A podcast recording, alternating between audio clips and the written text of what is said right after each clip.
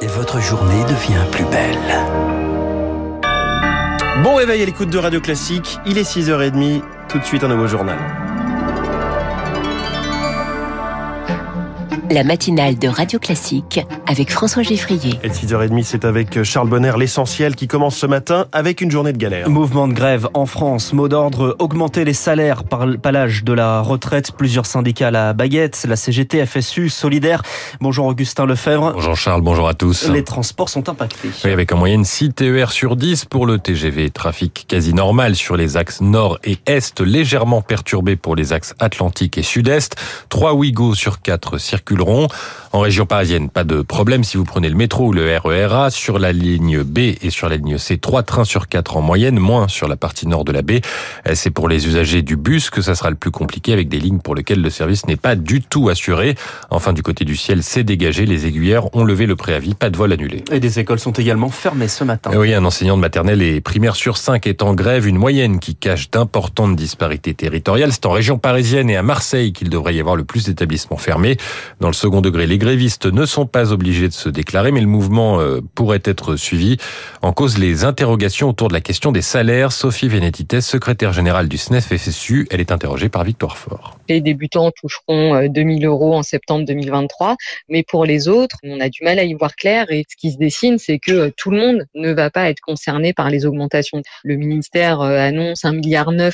Nous, on a calculé que s'il fallait augmenter de 10% tout le monde sur une année pleine, il fallait 3 milliards 6. Et l'ensemble des fonctionnaires est concerné par le mouvement. Il est donc possible que votre mairie, centre des impôts ou bureau de poste soit également fermé. Augustin Lefebvre pour ses précisions. L'enseigne de prêt-à-porter Camailleux placée en liquidation judiciaire.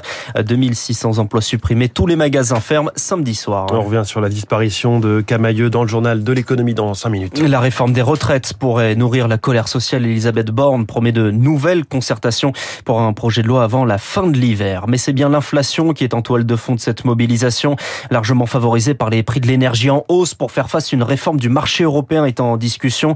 La France et l'Allemagne y sont favorables. Elisabeth Borne s'entretient avec Olaf Scholz aujourd'hui en visioconférence car le chancelier allemand est positif au Covid.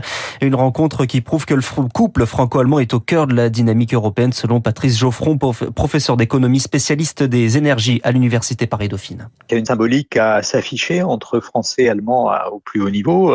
Je suis plutôt impressionné par ce que les Européens sont parvenus à faire jusqu'alors, plutôt que par des points de dissension euh, qui auraient pu être plus marqués que ça n'est le cas. La question de l'embargo, par exemple, sur le pétrole et sur les carburants, c'est une décision assez considérable, et sans parler évidemment de celle qui avait été prise auparavant sur le charbon.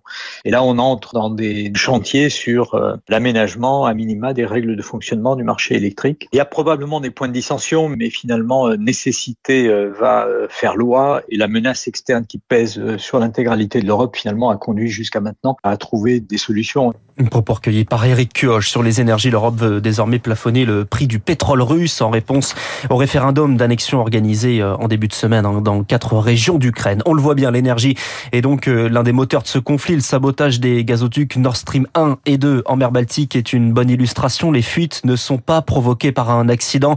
Les soupçons se dirigent, se dirigent donc vers la Russie qui plaide non coupable et ouvre dans le même temps une enquête pour acte de terrorisme international.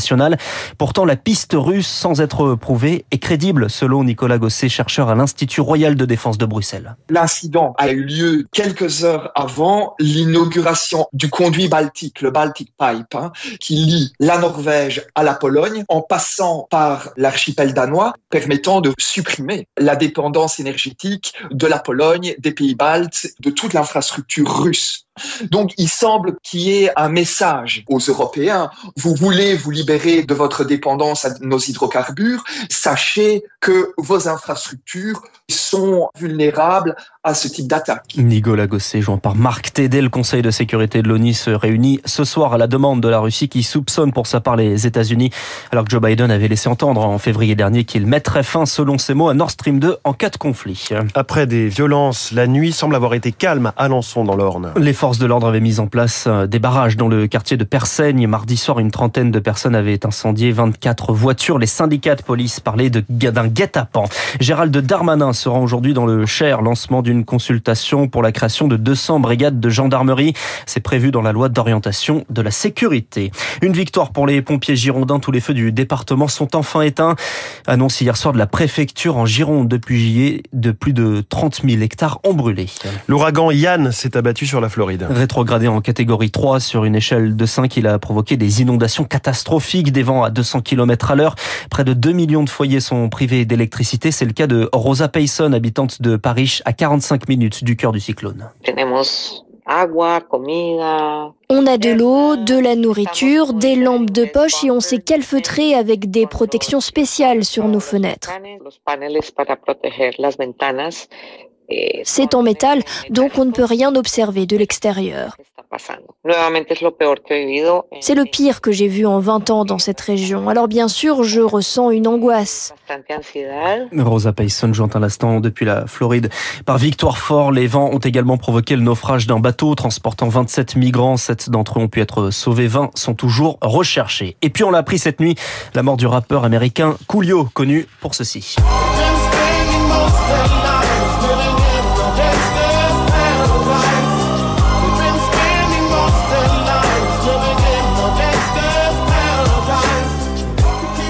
Gangsta's Paradise, nous sommes en 1995.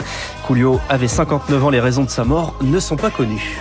Merci Charles Bonner, je vous promets pas de, de rapper, mais je vous promets un magnifique journal de l'économie. C'est bien dommage.